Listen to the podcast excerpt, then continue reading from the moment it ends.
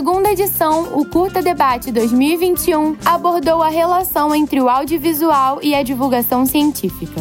O evento aconteceu como uma edição especial do Festival Curta na UERJ, que, devido à pandemia, precisou ser adiado. Nesta versão, o foco do debate promovido pelo Centro de Tecnologia Educacional é discutir temáticas relacionadas ao audiovisual e à educação. A conversa realizada de forma virtual contou com a mediação de Adi Lepre e com a participação dos debatedores Anita Luquezzi, coordenadora do Núcleo de Pesquisa e referência da Fábrica de Arte Marco Amaro, e Ney Melo, professor de Biologia do Instituto de Aplicação Fernando Rodrigues da Silveira Capiuerge, coordenador do projeto Ciem Podere de Ciência Popular e roteirista e apresentador do programa Rádio Animal. Acompanhe.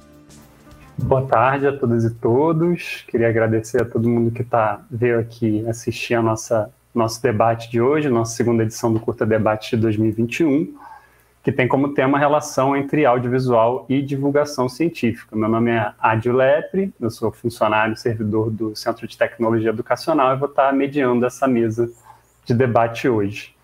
Antes de qualquer coisa, eu queria convidar a professora Sônia Vanderlei, que é diretora do Centro de Tecnologia Educacional, para poder fazer uma saudação inicial aqui para gente. Sônia, bem-vinda, boa tarde.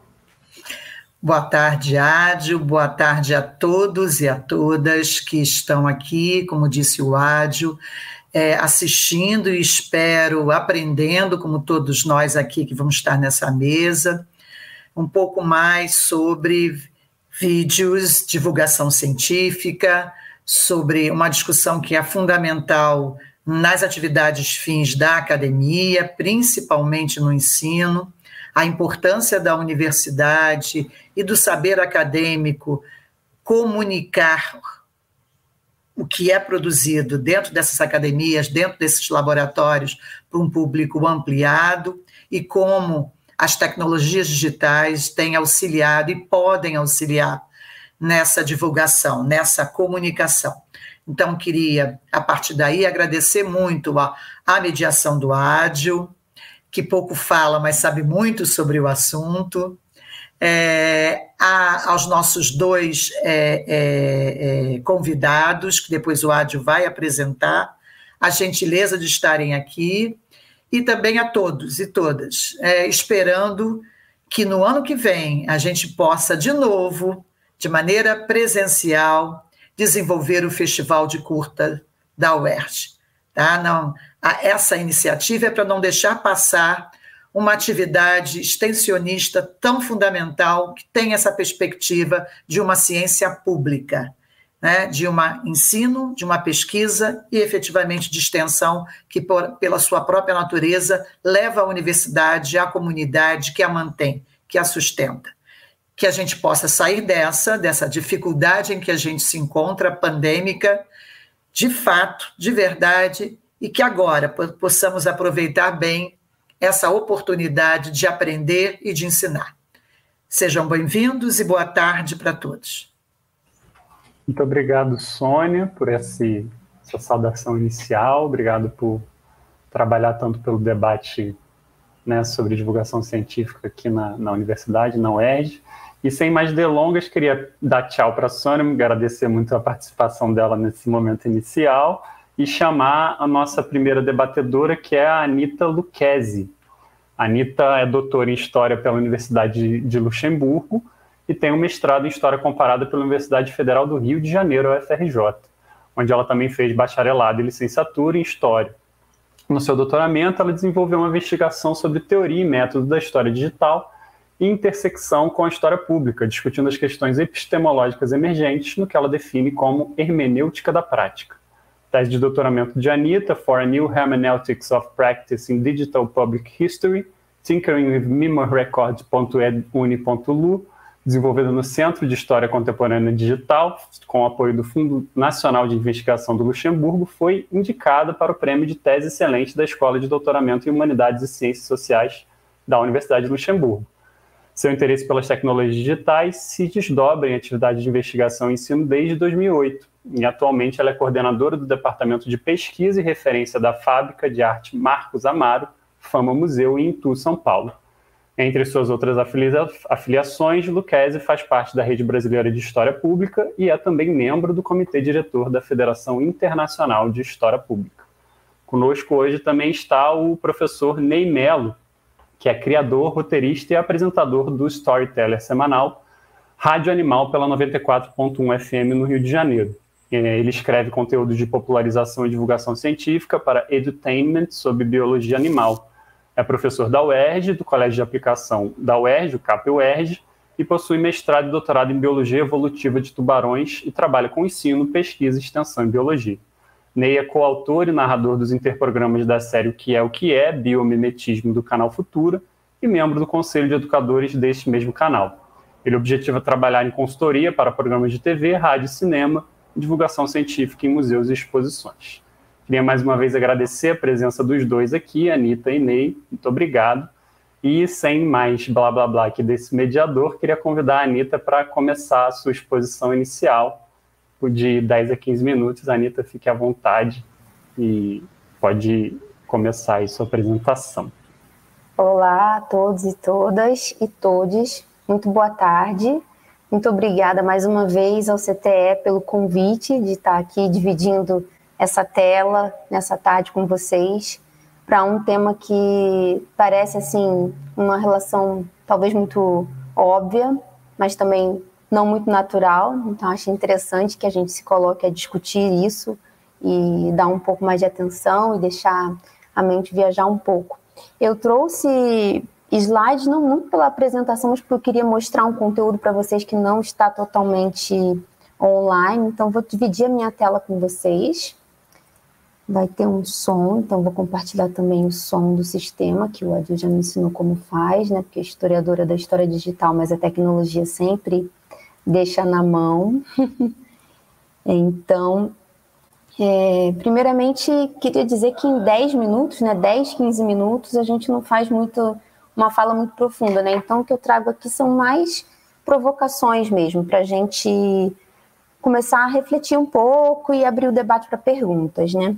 Então, minha primeira, minha primeira sensação ao receber o convite da professora Sônia, que é uma colega que me inspira muito nessa jornada de ensino, pesquisa, extensão, foi por quê? Por que a gente faz um debate sobre audiovisual e divulgação científica, né? E aí eu vi que o Curta Debate também organizou outros, como a aproximação entre o cinema e a educação, né, me interessei um pouco em assistir também é, os premiados, os não premiados de edições passadas do, do festival. E fiquei me perguntando por que, que a gente tem que debater isso, né? Por que, que esse tema, ele é, como eu falei, parece tão óbvio, mas por que, que ele não é natural?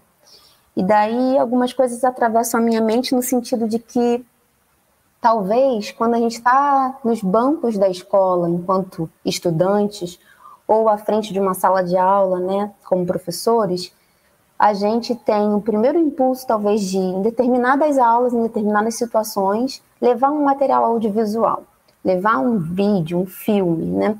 Eu acho que é uma coisa geracional que vem mudando também. De umas décadas para cá, a gente fala mais audiovisual e material de vídeo em geral, que pode ser colocado em um PowerPoint e tudo, e no passado era muito mais aquele vídeo cassete mesmo, né? A fita cassete, que aí a televisão ficava. Bom, na minha escola a televisão ficava dentro de uma gaiola, trancada à grade. E quando o professor, professora queria exibir um vídeo, era aquela coisa, às vezes a fita estava mofada, mas era uma grande farra para as turmas, né? Finalmente a gente ia sair daquela situação do quadro, ia ver uma outra coisa, era divertido.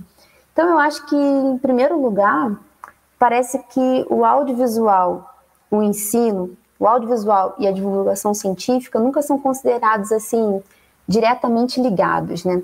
Pensando na educação, eu acho que ele vem se tornando mais recorrente ultimamente, mas pensando em divulgação científica, e eu sempre trago educação e ensino junto, porque eu acho que o primeiro lugar de divulgação científica é a sala de aula. Os maiores divulgadores científicos são os estudantes, então penso nisso. Mas pensando em divulgação científica, mesmo os cursos de cinema, e aqui estou com colegas nessa mesa, nessa tela, que podem falar melhor do que eu sobre isso, mas mesmo os cursos de cinema não preparam seus estudantes para editar, né, dirigir, montar, preparar todo o roteiro, produzir necessariamente conteúdos de audiovisual para divulgação científica. Eu acho que talvez a pandemia tenha sido um momento que trouxe para mais assim para o nosso cotidiano, para o dia a dia, essa relação entre o audiovisual e a divulgação científica. Sobretudo também pela necessidade de popularizar algumas explicações acerca da pandemia da Covid, enfim.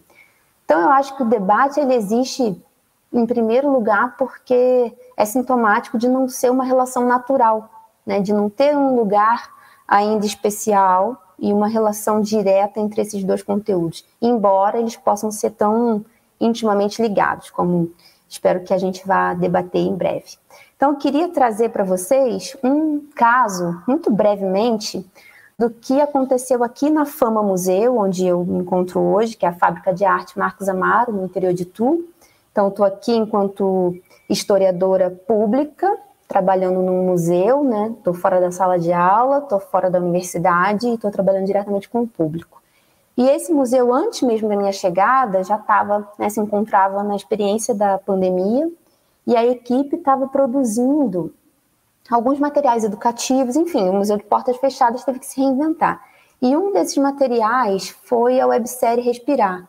Mas essa websérie ela acabou tendo um, talvez um, uma vida que se prolongou um pouco além da ideia de ser ah, um material de divulgação de uma exposição ou de uma obra. Ah, acabou virando um material que era de criação e um momento também de, de até mesmo de estudo e aprendizado para a equipe. Né? Então, essa criação, essa experimentação, e também se tornou um material de mediação. Então, a divulgação ela vem junto, a divulgação científica vem junto desse material, mas ela não é tão óbvia. Primeiro é um material um pouco experimental. Queria tocar para vocês aqui o vídeo que é um breve teaser, né, dessa dessa websérie. Vamos lá.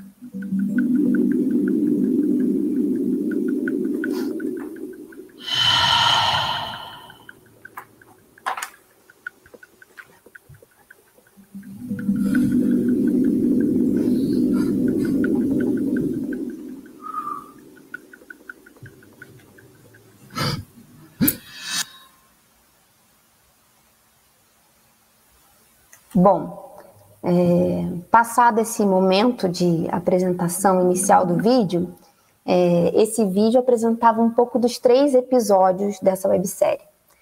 Três episódios que trabalharam três grandes instalações e esculturas de artistas diferentes, que estão situadas em um dos galpões, onde hoje é a fábrica de arte Marcos Amaro, mas que antigamente existia uma fábrica, uma tecelagem que se chama Companhia Fiação e Tecelagem São Pedro, Fábrica São Pedro, mais popularmente conhecida assim, que era um galpão de costureiras. Esse era, esse era o galpão de uma confecção que vi, existiu tardiamente aqui no território da fábrica. E isso é bem sintomático. Cada um desses episódios trabalhou uma escultura diferente. O primeiro episódio trabalhou uma escultura do Amilcar de Castro, Cortes. Eu vou mostrar para vocês um vídeo breve, breve. O segundo episódio, cujo recorte está aqui no meio, trabalhou uma escultura do José Rezende chamada Senzala. E o terceiro episódio, que é à direita da nossa tela, se chama Diafragma e trabalhou uma escultura do Rubens Gershman, produzida também no período da ditadura. Bom, vamos ver uma prévia desse convite ao debate que foi realizado na Fama Museu a partir desse material. Então, vou dar o play aqui.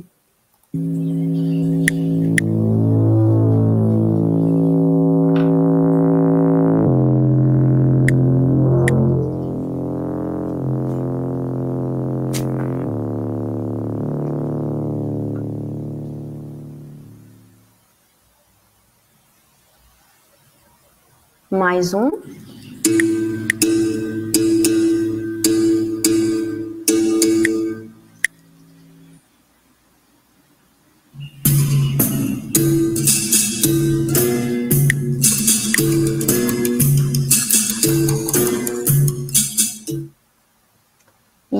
Último episódio. Me falta o ar.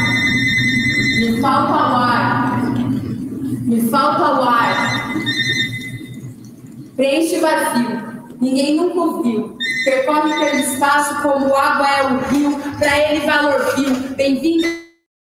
Tudo se resolve com o fuzil, menos algumas coisas.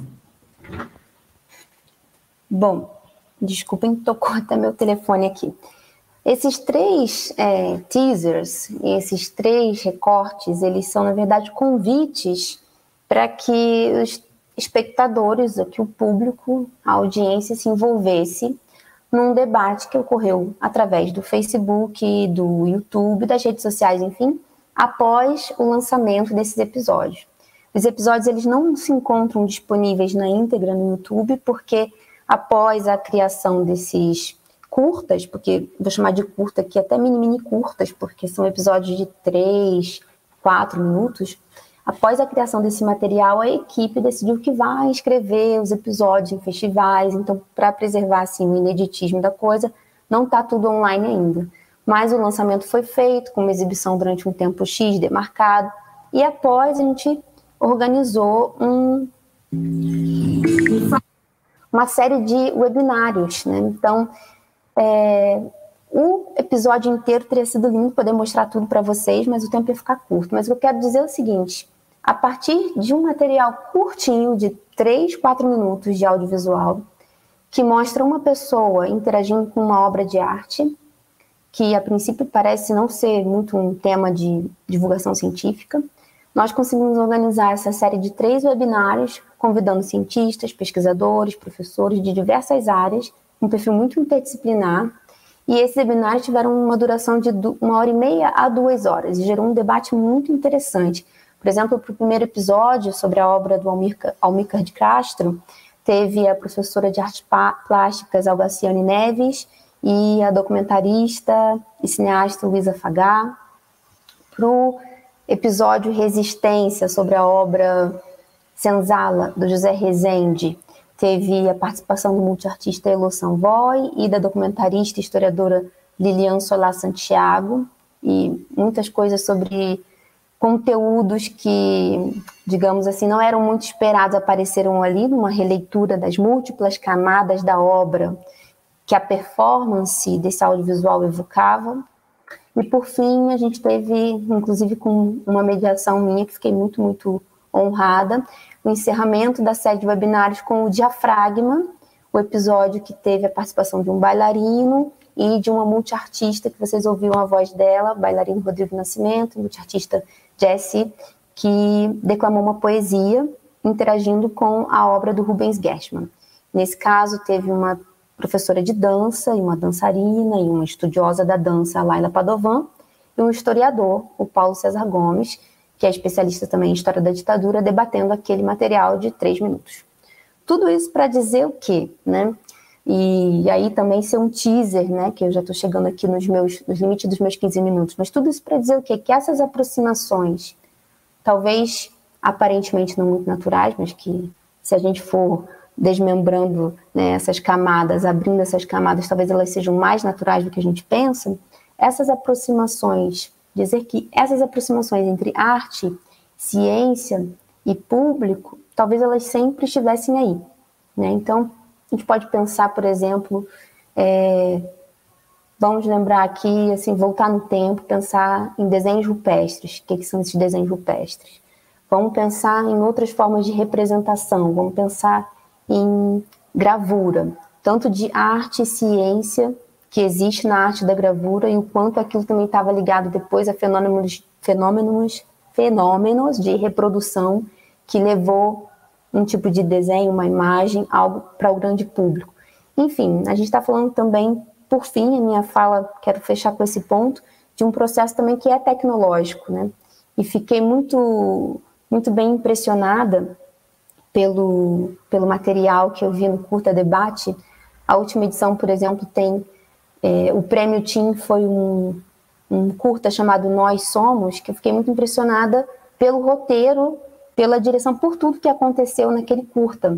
E, e, fiquei muito emocionada e chorei assistindo e pensei, é perfeito. E olha, fiquei pensando sobre o poder que é poder gravar, realizar, dirigir, produzir tudo a partir de um celular ou de uma câmera simples, né, que hoje está na mão de todo mundo. Então, acho também que a barreira tecnológica e a facilidade de produzir hoje em dia audiovisual, que não só a partir de equipamentos profissionais, também mostram um campo muito grande de oportunidade para a gente pensar no envolvimento do cidadão na produção audiovisual. Então, embora o caso que eu tenha trazido aqui para vocês hoje é um caso institucional, produzido numa instituição né, que tem equipamento, que tem uma equipe, Ana, olhando o que tem no acervo do Curta Debate hoje, sobretudo do curta do festival, né, do, do, do curta do CTE, olhando o que tem disponível no acervo, dá para perceber que sim, é possível produzir com né, pirotecnia, mas também é, é possível produzir com menos e com uma qualidade e uma, um significado tão grande na, naquela produção, naquele roteiro, na mensagem que é entregue, que aquilo já é uma excelente divulgação científica. Então, o Nós Somos, por exemplo, foi um dos episódios, um dos curtas que eu pensei, mil professores poderiam levar isso aqui para a sala de aula para poder discutir questões que são de todo dia, né? E que são para a formação cidadã e não necessariamente estão atreladas a um conteúdo programático, né, do currículo que a gente tem que dar, mas que está lá como machismo, homofobia, desigualdade, enfim. Vou me encerrando por aqui, porque me estendi um pouco no teaser, mas fico esperando para a gente debater um pouquinho assim que o Ney terminar a fala dele. Muito obrigada, gente. Muito obrigado, Anitta, pela belíssima apresentação. É, quero, sem mais delongas, também passar a palavra para o Ney para a gente poder depois ter mais tempo para o nosso debate, que eu acho que vai ser super rico com essas considerações aí e ainda adicionando o que o, o Ney vai falar para a gente. Então, Ney, fica à vontade começar a sua apresentação. Obrigado, pessoal. Obrigado ao CTE por esse convite. Para mim é muito legal, uma experiência única, porque é, eu sou um dos professores que fazem essa ponte entre a academia, entre o que está sendo produzido dentro do laboratório, que vai para a sala de aula e que pode ou não virar audiovisual. Eu comecei a me envolver com audiovisual é, graças aos meus amigos, que eu fiz alguns no canal Futura. É, eu lembro que foi uma época assim complicada, como todo professor tem, de você querer jogar tudo para o alto, de você às vezes desacreditar na sua profissão. É, foi uma época assim que eu trabalhava muito, dava muita aula, muita mesmo. Ou eu estava dirigindo ou eu estava dando aula. Basicamente era isso. E um, eu lembro quando eu fui fazer uma oficina no canal Futura, assim, foi totalmente casual. Um ex-aluno me levou, ah, vamos fazer uma oficina é, sobre audiovisual. Aí eles, a gente não sabe muito bem o que, que eles vão fazer. Bom, moral da história, eu fui para essa oficina e uma semana a gente teve essa, essa oportunidade, eu e alguns professores né, que essa oficina ela se repete, a oficina Geração Futura Educadores. É, a oportunidade de entender como é que funciona um canal de televisão educacional, como é que eles produzem audiovisual. Então, é, esse poder que a Anitta estava falando, de você entender como é que se dirige, como é que se faz uma captação de imagem, como é que se faz os cortes, a edição, como é que se faz um roteiro. Então, quando eu vi aquele mundo, porque assim, esse mundo do audiovisual ele é muito sedutor. Ele pode, tem, tem o poder de trazer o, o aluno, para quem eu estou dando aula, para dentro da minha aula, efetivamente. Né? Ele sai de um estado, às vezes, assim, letárgico de tô dormindo, não tô nem aí porque você está falando da mitocôndria, ou do complexo de Golgi, ou do sei lá o quê, e eu consigo trazer ele de volta. Tá? Por quê? Se faz uma atmosfera totalmente diferente. E aí, nessa época, lá nos anos, sei lá, 2013, 2014, eu comecei a entender isso e comecei a mudar um pouquinho a minha prática como professor né? e como pesquisador também é, na época da UERJ. Eu entendi que eu não sabia comunicar e o audiovisual podia corrigir esse problema de formação que eu tinha.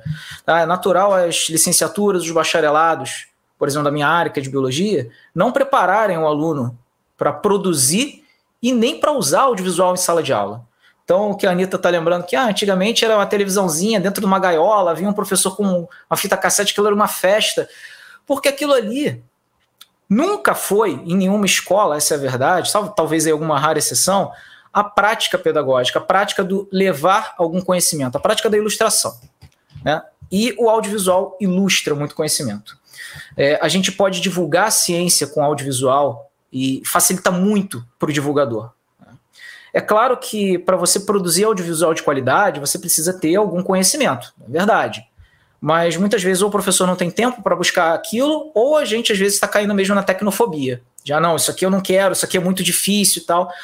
Mas posso dizer para vocês que quando a gente é professor, quando a gente está na sala de aula e a gente entende como se produz o audiovisual, e principalmente hoje, a pandemia mostrou isso bem para a gente, é possível produzir audiovisual com qualidade em casa, audiovisual caseiro, com um celular, e não precisa ser um iPhone de última geração, iPhone 13, iPhone 12, sei lá o que. Com menos você consegue fazer isso. Né?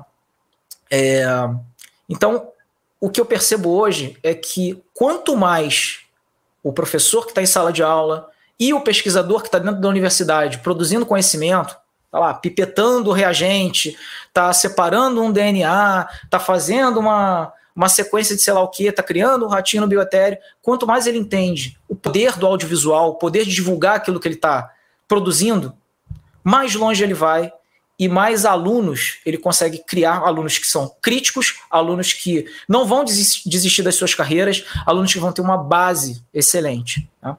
É, uma outra coisa também que é importante ressaltar do, dessa relação entre audiovisual e divulgação científica é que o audiovisual acelera é, o conhecimento que é produzido dentro da universidade, dentro do laboratório. É, há, uns, há, uns, anos atrás eu tive essa, essa impressão muito nítida quando, uma época que eu fui fazer um trabalho, na época foi um em Washington e outro na Califórnia, e aí, assim, quando a primeira vez que você está lá, né, estudante de mestrado, estudante de doutorado, você se encanta com aquilo tudo. Nossa, quanta coisa legal, quanto museu bacana, quanta coisa diferente para se ver, quanta coisa diferente para se aprender. E aí eu percebi que eu aprendi muitas coisas que eu não tinha aprendido nas, nas minhas aulas, nem na escola, nem na universidade. Eu ficava assim me perguntando, ah, por quê? Por que, isso não chegou para mim? E aí eu via que como é que eles produziam audiovisual lá, produziam curtas, produziam é, algumas coisas que ilustrava tão bem para os alunos deles. E eu ficava, poxa, por que, que aquilo não chega? E aí eu cheguei numa conta assim, é, bem por alto, do que qual é o poder do audiovisual, qual é o poder de, dessa divulgação é, no conhecimento, né?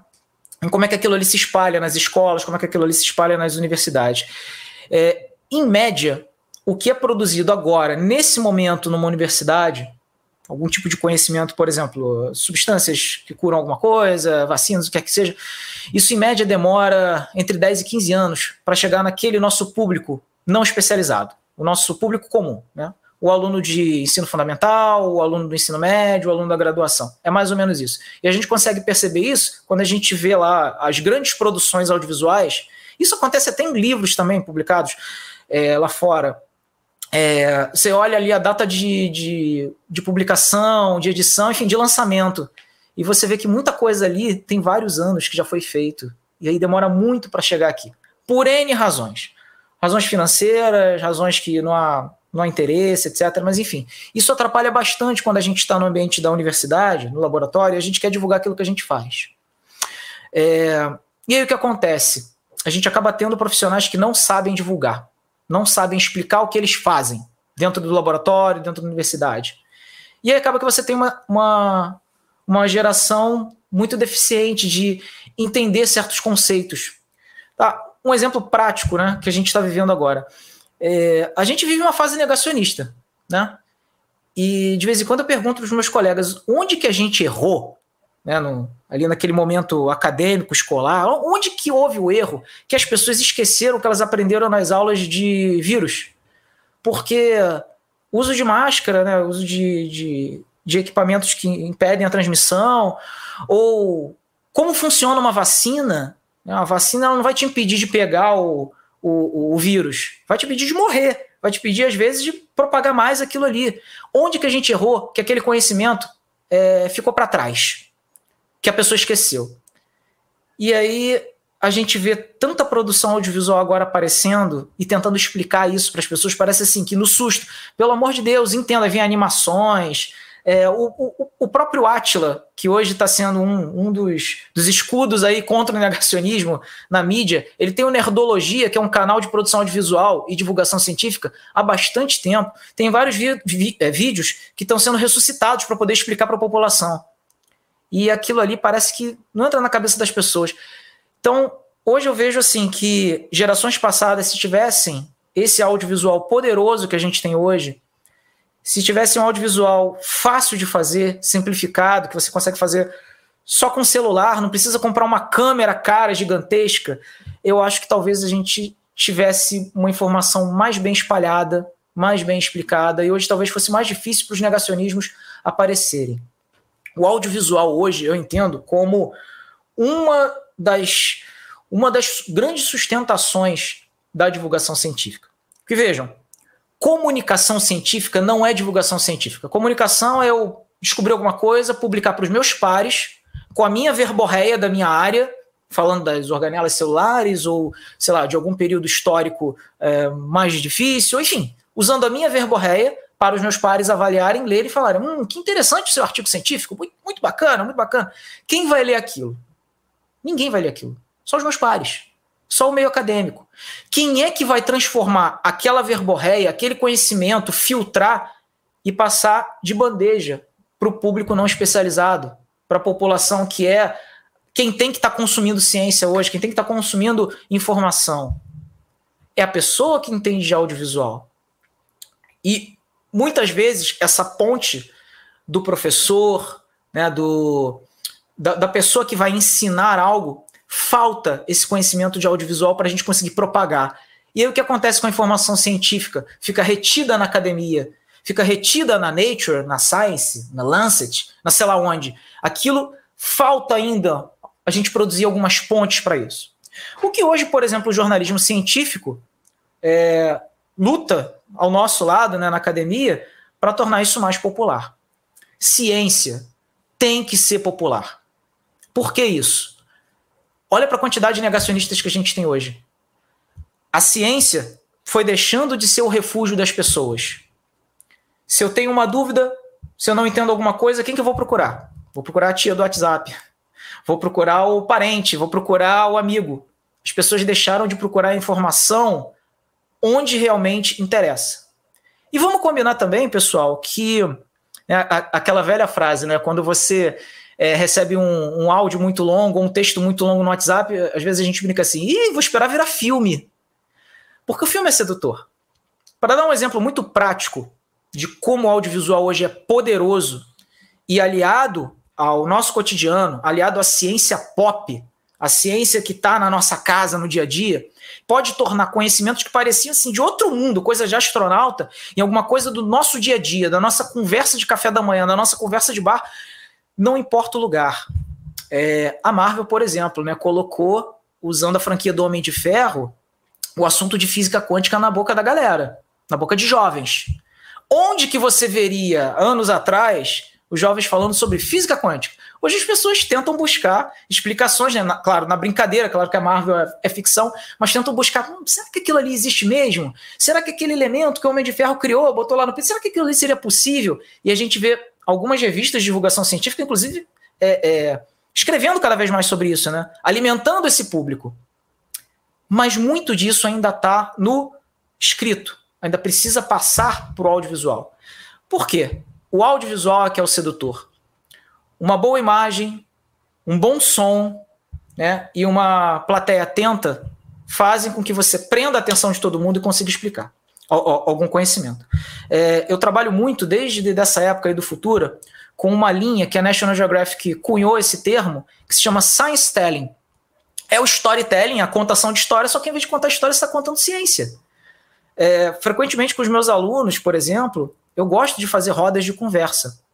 É, Eventos como, por exemplo, Pint of Science, que nada mais é do que juntar pessoas aleatórias que estão passando pela rua, param num bar em que tem algum professor, algum acadêmico contando alguma história, é, é um dos eventos assim populares que popularizam a ciência.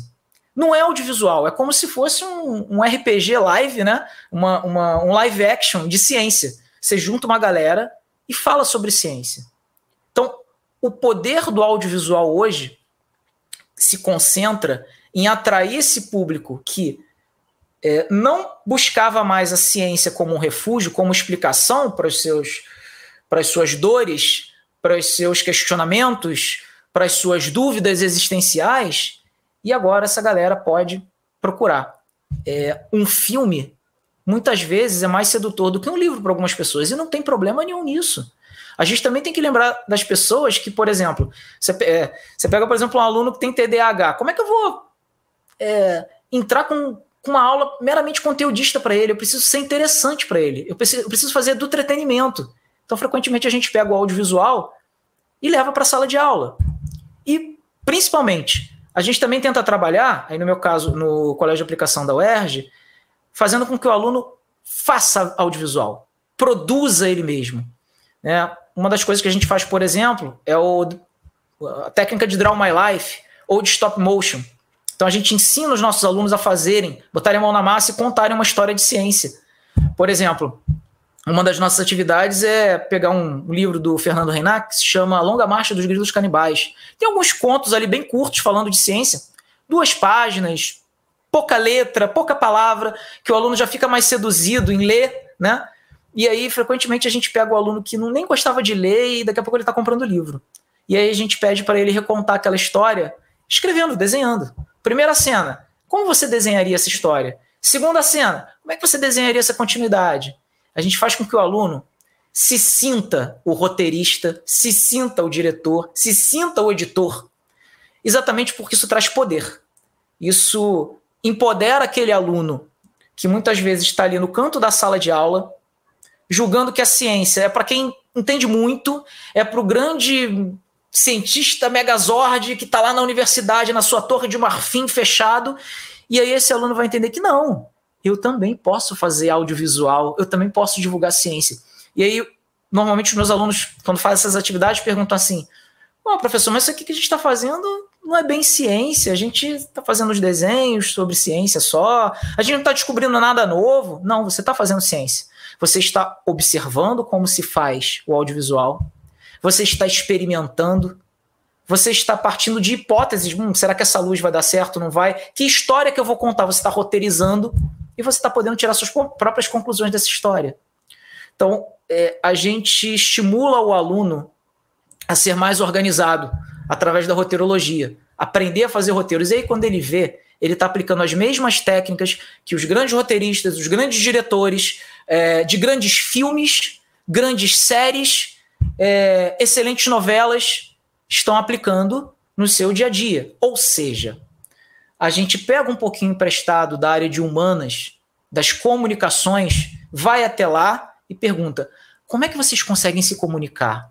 Como é que vocês conseguem fazer histórias tão maravilhosas? Você pega as séries aí, por exemplo, que passam agora no Fantástico, ou a antiga Blue Planet, e você olha aqui, caramba, uma narração bacana, uma narração empolgante, né? Você fica ali dentro da história. Então eu acho que é isso que o audiovisual precisa extrair das pessoas. Hoje, qualquer pessoa pode fazer audiovisual. Qualquer uma. Ah, mas eu preciso de um equipamento, mas o equipamento não é caro. Você consegue com outras pessoas. Dentro das escolas, na minha opinião, toda escola deveria ter projeto de audiovisual. Todas. Porque é assim que a gente consegue seduzir aquele aluno que está com dificuldade para entender alguma coisa, que muitas vezes tem dificuldade para abstração. Olha aí alguns autistas, né? Algumas pessoas no, no transtorno do espectro autista têm, podem ter dificuldade para abstração. A gente pode levar a ciência para esse aluno. Inclusive, nós temos um, um aluno TEA é, no CAP que assim, a gente sempre estimula ele a, a fazer alguma coisa diferente. E uh, a gente percebeu aí, por exemplo, ele começando a trabalhar com podcast. Olha que legal. Espero que ele comece a trabalhar com outras coisas também. Mas enfim, pessoal, é, só queria contar algumas coisas aqui para vocês da, dessa minha experiência de acadêmica, escola e produzir audiovisual e dizer que assim é, hoje para mim é o que pode realmente sustentar e melhorar a divulgação científica. Obrigado, professor Ney, pela belíssima apresentação. Muitas questões aí que eu acho que a gente pode é, elaborar aqui no debate. Bom, é, antes de passar para as perguntas, queria também lembrar que a, a, nossa próxima edição do Festival Curta na UERJ, que a gente espera que aconteça no ano que vem, se tudo, se o, o contexto pandêmico permitir, vai ter como tema ciência, né, justamente. Então, acho que vai muito de encontro ao que a gente está discutindo aqui hoje, e justamente isso que vocês estão falando, de incentivar, inclusive na categoria TIM, né, os alunos a produzirem audiovisual justamente ligado à ciência, tentando pensar essas questões que, que vocês colocaram aqui. Bom, estou de olho aqui nos comentários para ver se alguém coloca alguma pergunta, mas se vocês quiserem perguntar um para o outro, também está permitido. A Sônia quer perguntar. Sônia, desculpa. Sônia, volta. Aí, oi, Sônia. Fica à vontade.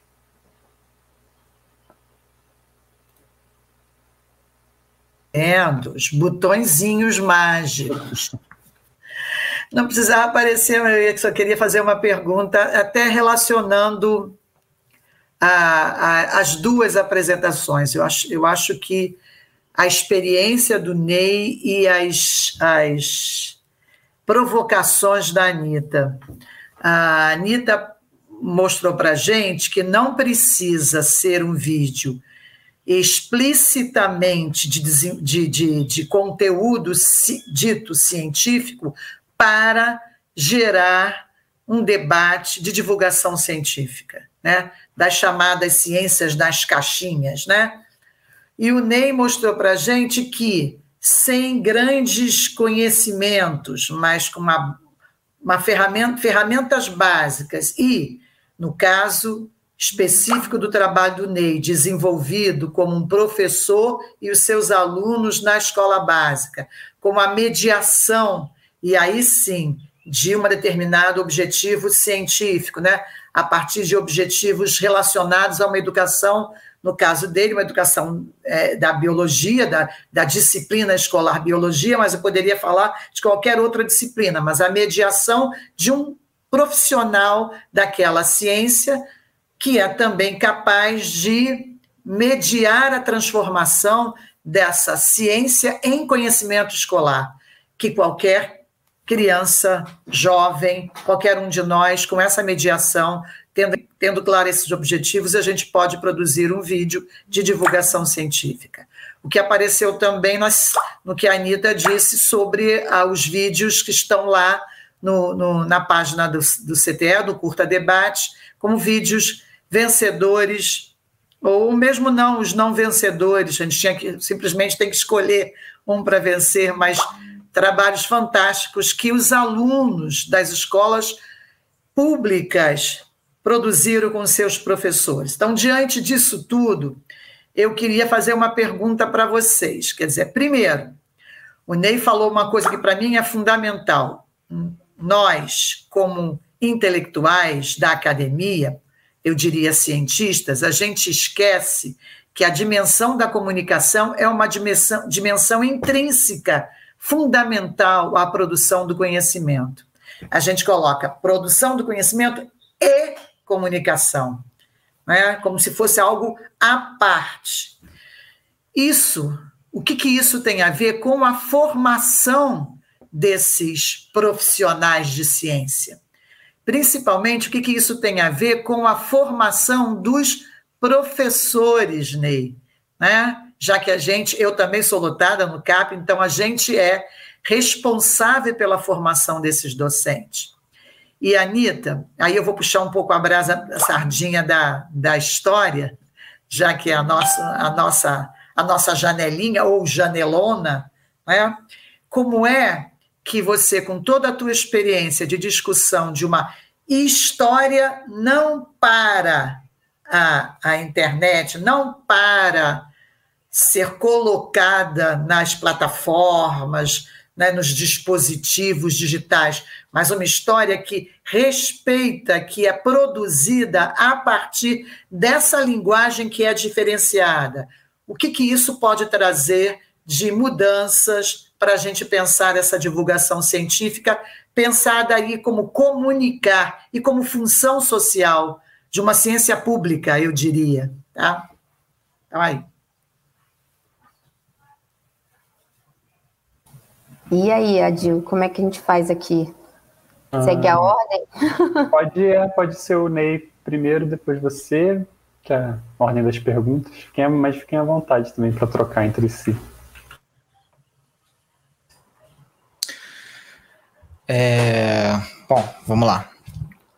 É, eu, eu, eu acho que na formação do professor, isso falta, sabe? Eu, olhando para trás, assim, na minha época de, de UERJ, olhando para hoje, nada mudou. O audiovisual é visto como alguma coisa da área de humanas. Mas é do povo de humanas. E não é bem assim. Eu percebo que a gente não sabe se comunicar.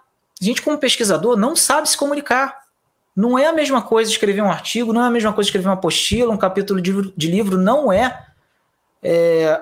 Muita coisa que a gente escreve é muito boa para o nosso ego, ou para a própria ciência que seja, mas na real, ninguém vai pegar o nosso artigo científico em outra língua e vai ler aquilo. A gente precisa mastigar para múltiplos públicos.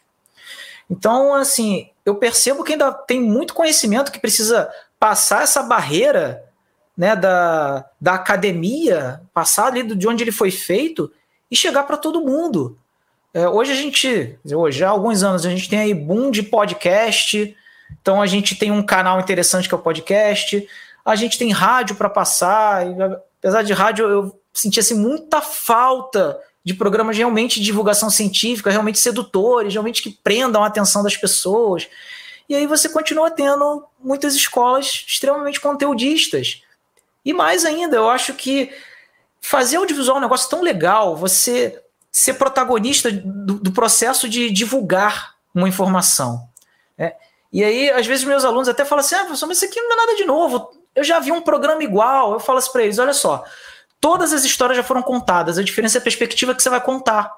Isso importa muito. Então, quando os meus alunos vão fazer um stop motion e eles falam assim: ah, não vou conseguir, eu não vou fazer, eu mesmo sento, eu paro minha aula e falo: não, a gente vai fazer isso sim.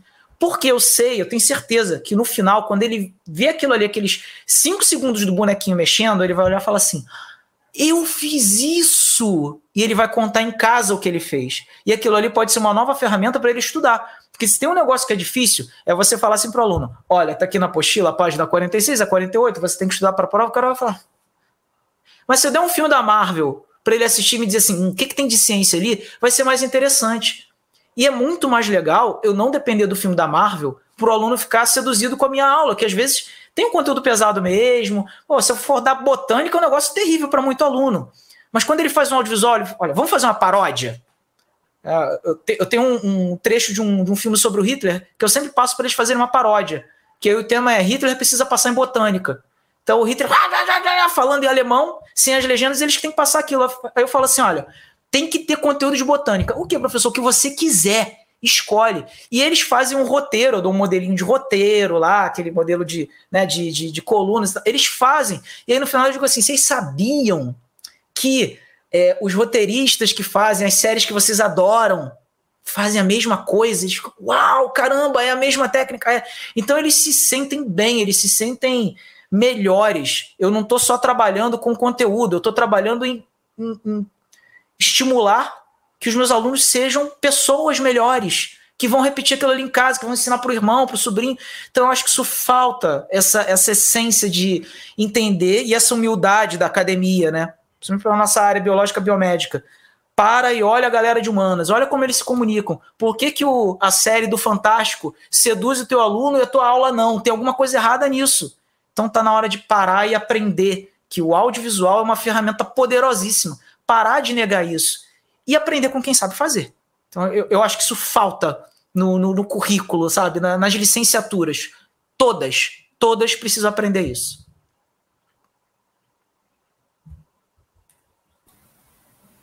Obrigada, Ney. Obrigada, Sônia, pela sua pergunta.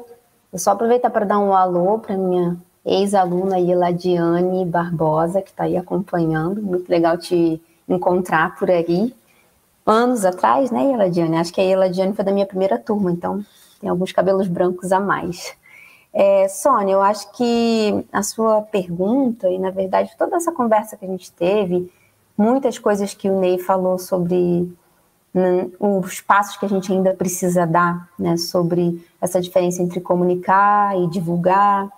E eu me sinto até um pouco assim, fico tímida falando para você que essa pessoa que veio com o DNA da comunicação, veio para a história, para essa nossa janelona, com essa tua, essa tua bagagem imensa da comunicação.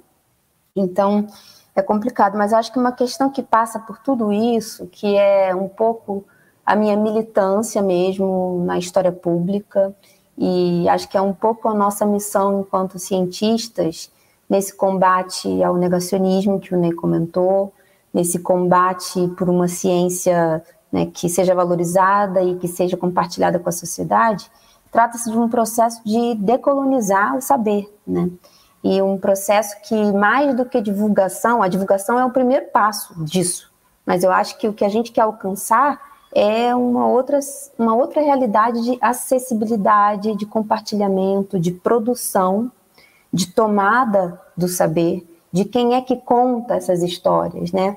O Ney usou esse exemplo do, da perspectiva, do stop motion, e tudo isso me fez pensar um pouco, enquanto né, historiadora, pensando audiovisual e tal, um dos desafios que eu vejo hoje em dia para mim, por exemplo, trabalhando aqui na fábrica de arte Marcos Amaro, a gente vai produzir algum material audiovisual. E eu trabalho com alguém de cinema que me ensina um pouco também a pensar. Eu acho que faltam esses encontros também, né, Ney? Com as áreas diferentes que se comuniquem e a gente aprende mutuamente. Então, Gabrielu, que é essa pessoa da equipe que está construindo material comigo, é, a gente tem muitas conversas sobre a filosofia, a gente não fica falando só né, do processinho ali da tela, da montagem. Foi até por isso que eu escolhi aquela ilustração para o meu slide, a montagem. Por quê? Essa montagem, ela tem a ver com um texto lá, para quem é da história, né, Sônia? Tem um texto muito, talvez fundamental para a historiografia, que é um texto do Michel de Certeau, que ele fala assim: o primeiro gesto fundamental do historiador é selecionar. E talvez nós, nesse ponto, nos aproximemos muito de quem trabalha com audiovisual, porque essa pessoa também seleciona, seleciona o quadro né, que vai ser filmado, depois seleciona as imagens que vão né, para aquele material bruto que vai ser montado, depois seleciona os momentos que vão ser recortados, seleciona os quadros, enfim. Eu acho que o processo de montagem e a escrita de um roteiro tem muito a ver com o que a gente faz na historiografia, porque ao fim e ao cabo é um processo de também dar uma perspectiva, e nesse sentido, eu acho que essa a comunicação que considera a internet hoje em dia, que você me colocou, Sônia, a comunicação que considera não a internet, mas a cultura digital em que a gente vive, ela precisa ser uma comunicação de uma ciência pública que considera o que a gente fala exaustivamente na história, nos debates de história pública, né? o compartilhar a autoridade. Compartilhar, aceitar que existe uma autoridade compartilhada em primeiro lugar, né? que todos podem falar e que, mais importante ainda, todos deveriam ouvir. Também tem isso, né? É, achei interessante que tanto eu quanto o Ney enfatizamos muito essa coisa do que legal, né? Esse empoderamento que a ferramenta pode trazer e que os alunos podem aprender fazendo. É um pouco de hermenêutica da prática aí, que é a minha tese, mas não vou entrar nesse, nessa seara, mas aprender fazendo é poderosíssimo. Mas é, se aquele material produzido ali não chegar em outro lugar, também não adiantou. Então, eu acho que a divulgação é um primeiro passo para esse esse momento de da gente sair, né, de conteúdos que são mais morosos, enfadonhos, né? conseguir dar acessibilidade e o que o Ney falou, né, é, tem velocidade o audiovisual e como outros conteúdos no, no espaço né, multimídia da, da rede hoje em dia, eles podem ser virais. Então, eles são poderosíssimos por isso também, porque o que é verdadeiro tem esse potencial, mas o que é falso também. Então, acho que junto com esse processo, talvez algo importantíssimo para a gente caminhar para essa decolonização do saber, é, não é só fazer a ciência, mas é também trabalhar para construir, de alguma forma, essa leitura crítica de todo esse material. E daí eu acho que esse letramento digital crítico, de multiplataformas. Acho que esse talvez seja o, o, o trabalho mais de base que eu imagino para formação de professores e para todas as graduações, licenciaturas e outras graduações, né, que precisam é, construir essas pontes que o Ney falou. Eu acho que essas pontes são esse caminho para essa decolonização do saber.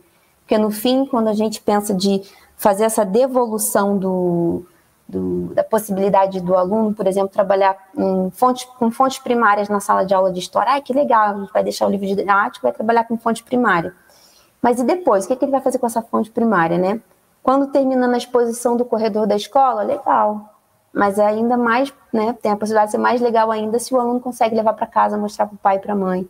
Enfim, aí tem várias coisas que já estou me estendendo, mas queria falar disso, né? Eu acho que a divulgação ela é um primeiro passo dessa atitude que a gente precisa cultivar de, de decolonizar o saber. E esse debate hoje cumpre um pouco esse papel também da gente a caminhar um pouquinho nesses passinhos. E esse Obrigada. aluno vira referência também, né, Anitta? Quando você vê aquele aluno assim que é, realmente acredita naquilo que ele, que ele trabalhou, por exemplo, você é, pede para ele fazer uma, uma obra considerando, sei lá, as cores primárias, e para ele poder fixar o que, que é cor primária. E aí, quando ele chega em casa explica, mas sabe o que, que é cor primária? Olha, serve para isso, serve para aquilo, ele começa a contar um monte de curiosidade. Ele vira um contador de história. Né? Conhecimento tem que ser contação de história. Você não perde a graça. É isso. Tá? A gente tem muita criança que começa a perder a graça nos conteúdos já, já de cedo, porque é chato. É um saco. Fora que assim a, a, a, nossa realidade hoje é de ter um monte de, de indivíduo neurodiverso. Né? O TDAH, o autista, pessoas que estão vendo o mundo de uma forma diferente. E a gente continua com um modelo único de, de ensinar conteúdo não funciona. O audiovisual ele, ele, ele é realmente um algo assim poderoso.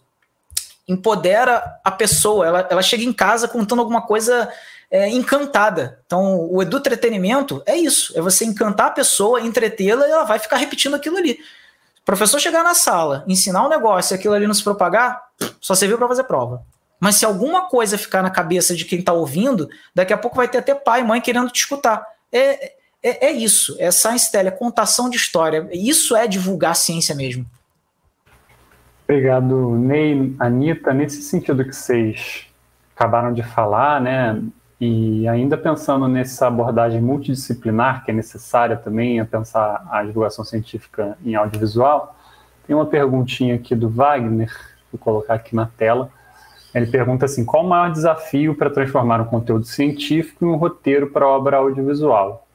É uma pergunta mais da ordem prática, né? E eu acho que vocês tocaram um pouco nisso. E eu acho que talvez o, o grande X da questão é essa passagem pensando do ponto de vista do pesquisador, né, essa passagem de falar para os pares, que o Ney falou, né, para falar para público em geral, né, que são coisas, são públicos diferentes, ambos importantes, mas esse desafio, né, cada vez mais os próprios pesquisadores estão sendo responsáveis, né, ou tendo interesse em divulgar as suas pesquisas, então, qual seria esse desafio aí, né, de partir de um conteúdo que é elaborado por seus pares, para revistas com qualis capes, etc, etc, e transformar isso em algo que não necessariamente seja simplificado ou rebaixado, mas que seja de mais fácil apreensão, né, para as pessoas de maneira geral. O que, que vocês acham? Se a Anitta começar ou nem começar, fiquem à vontade. Ney, pode, pode então, pegar. Pode, o Ney está com o microfone aberto. Vai lá, Ney. Pode ir. É, eu acho que a primeira coisa é conhecer a técnica. É, por exemplo, eu lembro quando eu fui fazer curso de roteirologia para entender né, melhor como é que funcionava. É, um professor disse assim para mim: olha, o melhor diretor é aquele que entende de roteiro, o melhor roteirista é aquele que entende de direção. Porque se um não se comunica com o outro, não rola.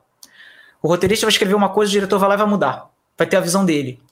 Ou o diretor vai ter uma ideia, vai falar para o roteirista, o roteirista vai fazer tudo o contrário.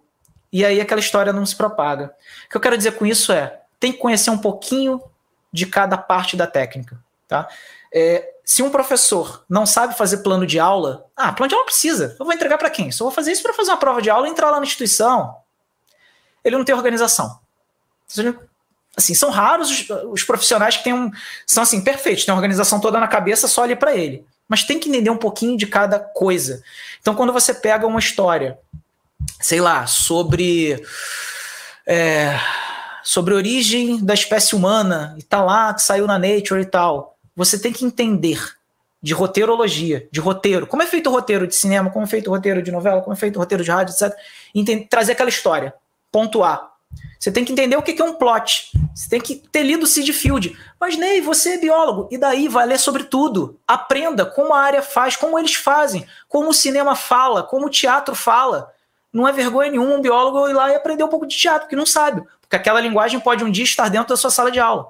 Então, aprender cada partezinha, passar aquilo ali para um roteiro, dirigir essa história. Como é que eu vou contar aquilo ali? De que forma? Fazer as edições corretas. Tem coisa ali no artigo que não interessa para a população, seja breve ou seja interessante. Então, fazer, trabalhar muito com curtas, começar trabalhando com curtas, com técnicas mais fáceis, como um stop motion, como um Draw My Life, etc. Então, é, para mim, o grande segredo é você ir na outra área, na área do teu colega, que parece que não tem nada a ver com a sua, aprender como ele faz, e aí você pegar aquela técnica e usar no seu dia a dia, na sua prática, no seu modus operandi, e daqui a pouco você vira um professor diferenciado, e os seus alunos também vão ser diferenciados. Então, buscar aprender com os outros colegas de outras áreas totalmente diferentes da sua. Eu, sem dúvida nenhuma, é, sempre recomendo aprender com a galera de humanas. Eu acho que a gente tem muito a aprender com a galera de outras áreas também, né? Uma espécie de zona de contato. Eu fico muito martelando isso, que eu acho que a gente tem que ir para trabalhar nas fronteiras. A gente não precisa né, virar, virar casaca, né? Ah, eu vou deixar de ser historiadora e porque eu faço história digital eu sou programadora agora, né? Mas a gente pode ser um pouco generalista em todas essas questõezinhas pequenas que, que aparecem de específico nessas outras áreas e numa missão que a gente tem que cumprir. Complementando o que o Ney falou da técnica, né, eu acho que tem que ter um ponto de equilíbrio dessa técnica, mas para mim o maior desafio também é chegar nessa linguagem. Né? Depois que você domina a técnica, talvez o ponto seja encontrar a linguagem correta de comunicar.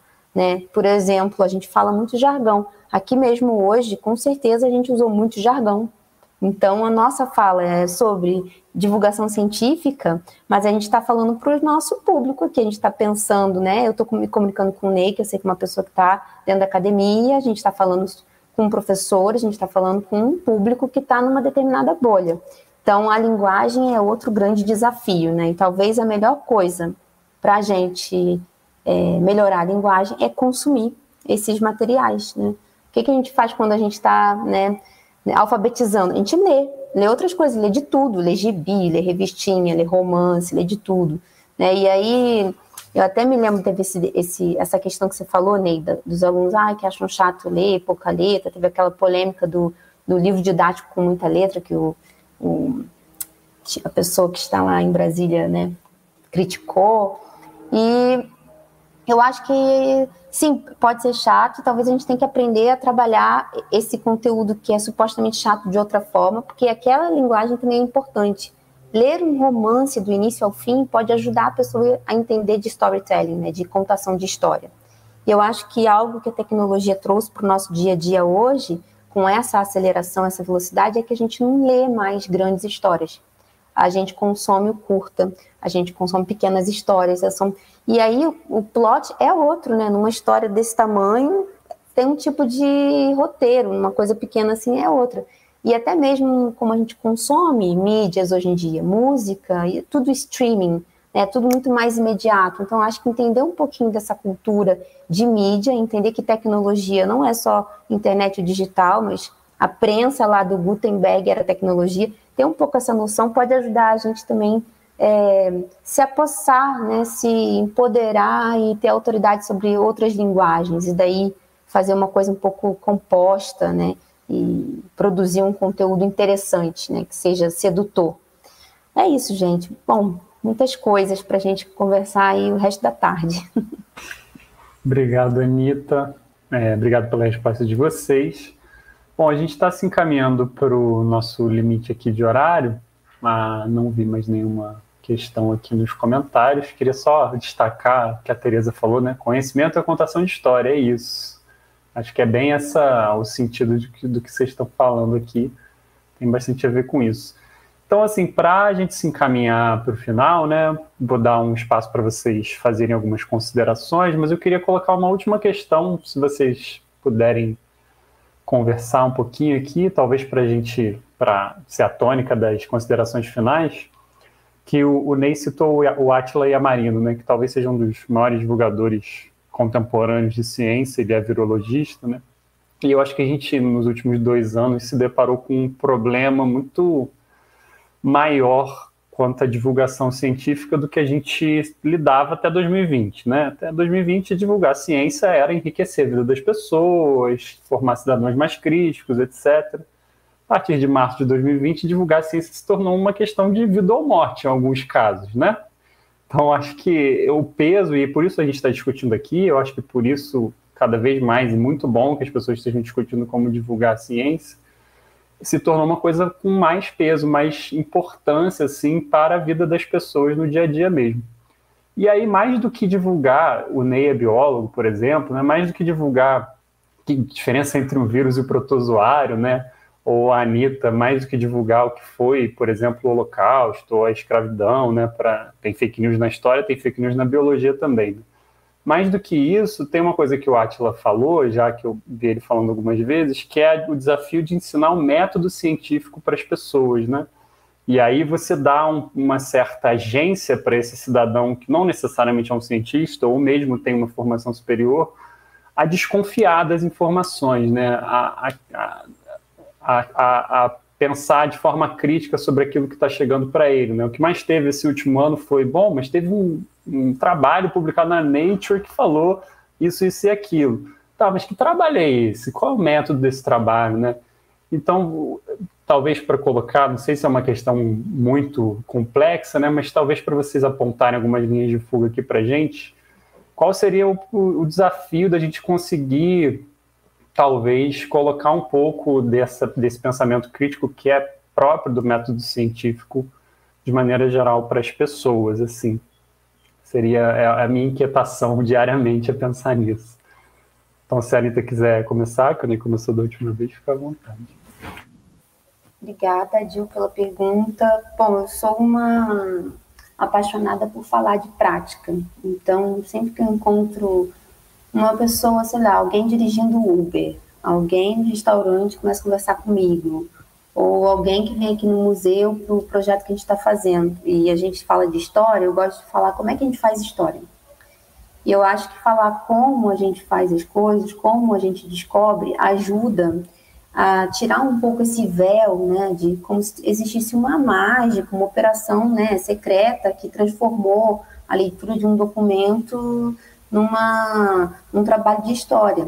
E não, existe um processo por ali, e esse processo é um processo de leitura, interpretação, de crítica, né, de explicação. Existe todo um esforço que passa muito por, esse, por esse, essa questão do letramento é, digital também hoje em dia, né, quando temos que lidar também com vestígios de um passado recente e com evidências contemporâneas que são digitais que são facilmente reproduzíveis e que são também facilmente falsificáveis, editáveis, manipuladas e tudo mais. Então, eu acho que um, um grande caminho, um grande filão que a gente pode adotar é justamente divulgar o que, que é o nosso método, né? Não falar só do produto, porque ciência não é só o produto, né? É também falar do método. Então, para fechar, assim, muito brevemente, acho que é também, além do produto audiovisual que a gente falou tudo, é também mostrar o making off disso, né? Como é que se produz? O que é está nos bastidores dessa ciência? Acho que mostrar esse bastidor ajuda a humanizar o que, a gente está produzindo. Né? Ciência não é um negócio inalcançável, ela é feita por seres humanos. Tem máquinas, tem tecnologia, tem software, tem tudo isso envolvido. Mas quem está gerindo tudo isso são seres humanos. Né? Então ajuda um pouco a desmistificar bichos de sete cabeças e aproximar as pessoas, né? Porque eu acho que é algo que é gravíssimo em, em muita comunicação sobre ciência hoje em dia, que os temas, os grandes temas, eles são um pouco plausíveis para o grande público, mas muita coisa permanece alienada para a pessoa, porque as pessoas não têm noção do que, que é, o que, que é método científico, né? Muita gente não domina tudo isso. Então, acho que a gente falar né, o que, que é ciência é divulgar essas práticas. Então, assim, Será que ciência também não é quando o senhorzinho lá do sítio olha para o céu e sabe que vai chover? Ele fala, ó, vai ter um vento hoje, eu sei que vai chover porque a nuvem está com aspecto empedrado, assim, assim. Aquilo também não é um tipo de ciência? Aí, sei lá, começar a fazer essas aproximações, né? Então, eu vou um pouco nessa linha de, de tentar divulgar o que, que a gente faz, humanizar o que a gente faz, que eu acho que também tem esse aspecto da ciência ter se tornado muito distante das pessoas, né? Porque talvez se isolou, como o Ney falou, nessa torre de marfim. E acho que falar um pouco mais sobre o que a gente faz no dia a dia, como o Ney falou, mostrar o cientista que está manipulando alguma coisa, acho que isso ajuda, né? Eu tenho até uma amiga, grande amiga de infância, que se tornou biomédica, e quando ela me explica as coisas que ela faz no laboratório, eu falo, caramba, nem é tão assim, tão louco, né? Mas na verdade ela está produzindo, sei lá, mini pulmõezinhos, sabe? É claro que ela está me dizendo uma linguagem um pouco vulgar, mas eu consigo entender o que ela está fazendo. Né? O que, que ela está manipulando? Não. Ela elimina os jargões e me traduz de um jeito. Então, para mim, eu continuo dizendo: ah, você está trabalhando é com pintinho, você está trabalhando com, com sapo, não sei o quê, mas ela consegue me explicar dessa forma.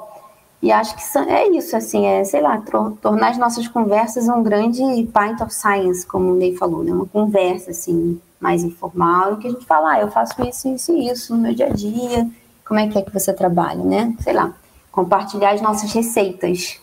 E seja um pouco disso, um pouco de hermenêutica da prática aí para encerrar com, com, um pouco do, do que eu trabalhei nos últimos anos. Obrigada.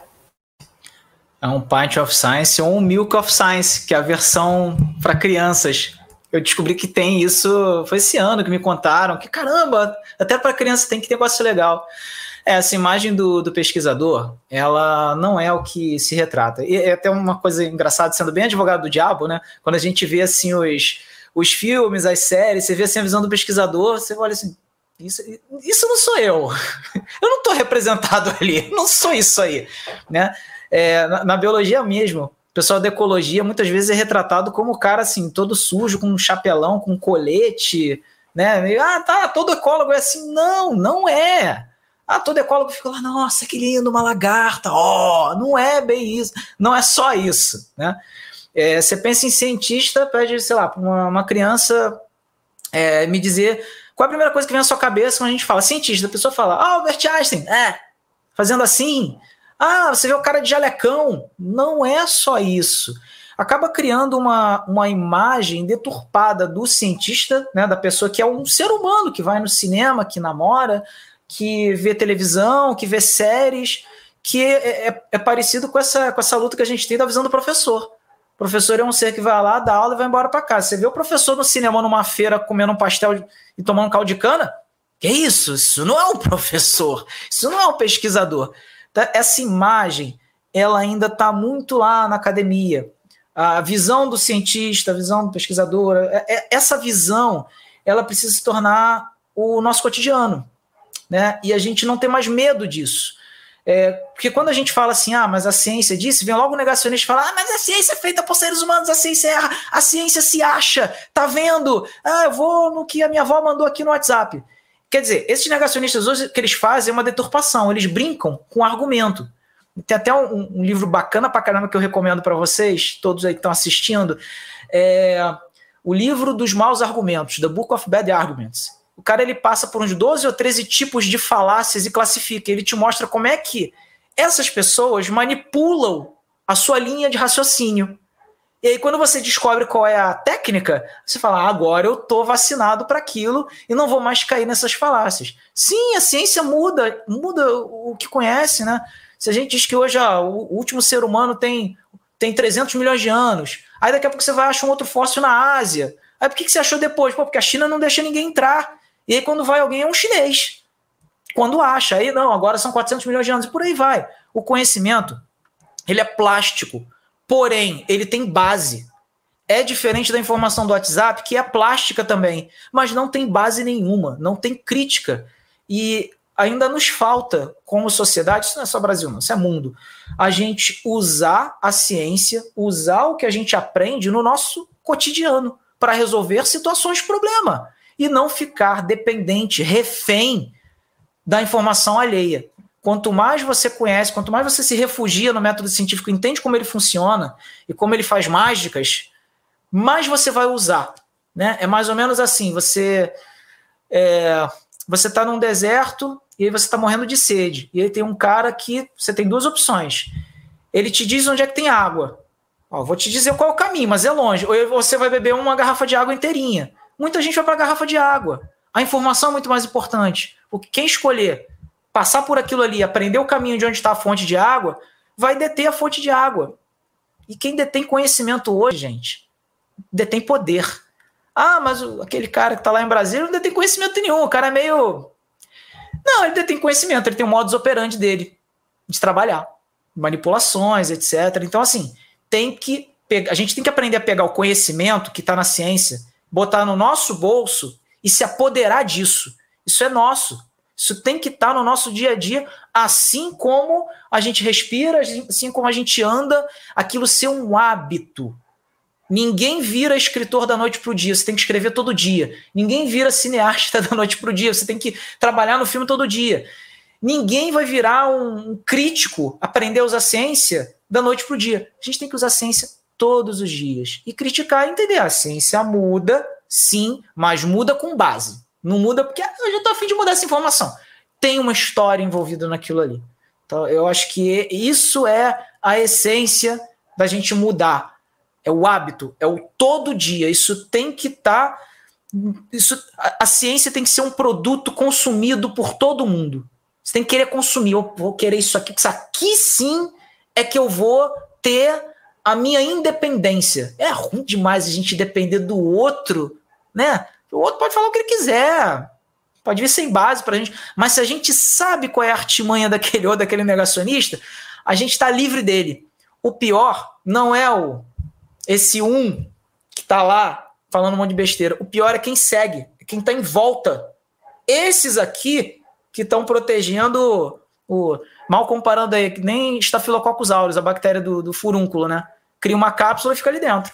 E aí você não tira por nada, não adianta tirar na violência, você tem que pensar. Tem um momento certo. Usar isso aqui, ó. Evolução nos deu isso aqui. É isso. Obrigado, Ney. Obrigado, Anitta. Vocês Obrigada. querem acrescentar alguma coisa, dar um último recado? Para mim tá, foi perfeito esse final. Eu queria só agradecer mesmo e saudar é, a iniciativa mais uma vez, né?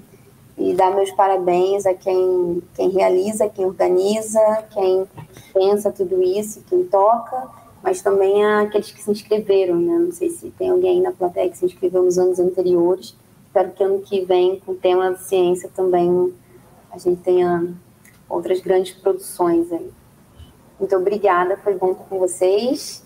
Espero que a gente se veja mais vezes, Neide. Vamos trocar.